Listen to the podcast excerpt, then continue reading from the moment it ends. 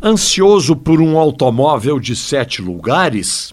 Então saiba que a GM já iniciou a fabricação do novo Chevrolet Spin. Sua primeira geração era tão feia que ganhou o apelido de capivara. Mas a área de design da GM já deu uma melhorada ao lançar o primeiro facelift e agora capricharam mais ainda. Não se trata de uma nova geração, mas de uma plástica para torná-lo mais moderno e à altura do recém-lançado C3 Aircross da Citroën, também para sete lugares, seu único concorrente nacional. Ele ficou com a frente bem mais moderninha, capô alto, novo interior, mas continua com o velho motor 1.8 com muita cilindrada e pouca potência, de apenas 111 cavalos. Vendas se iniciam em março.